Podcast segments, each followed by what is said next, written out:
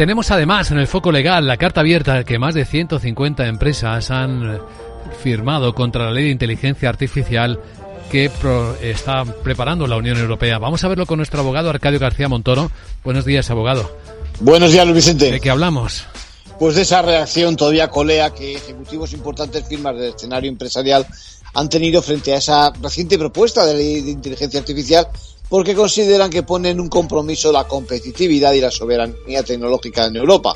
Entienden que llega demasiado pronto, cuando todavía está por ver los siguientes pasos en esta materia y además obliga, en función del modelo de transparencia, pues a facilitar información que tendría derecho a ser protegida intelectualmente. El pronunciamiento surge apenas dos semanas después de que conozcamos esos principios informadores de esta nueva regulación en la Unión Europea. Bueno, es la segunda vez que se pide una reflexión sobre los avances y riesgos de la inteligencia artificial.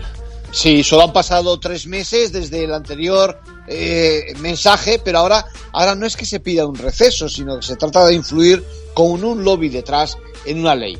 Hay quien apuesta porque Estados Unidos y la Unión Europea lleguen a un acuerdo sobre los estándares, pero mientras que el enfoque americano parte de un régimen voluntario, Europa apuesta por avanzar más rápido, a su estilo, regulando, creando esta ley y sembrando de requisitos una materia que se halla en una fase de innovación todavía.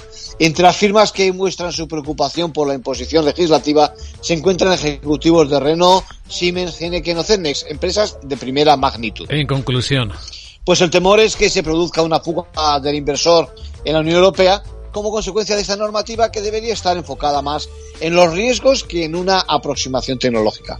Gracias, abogado.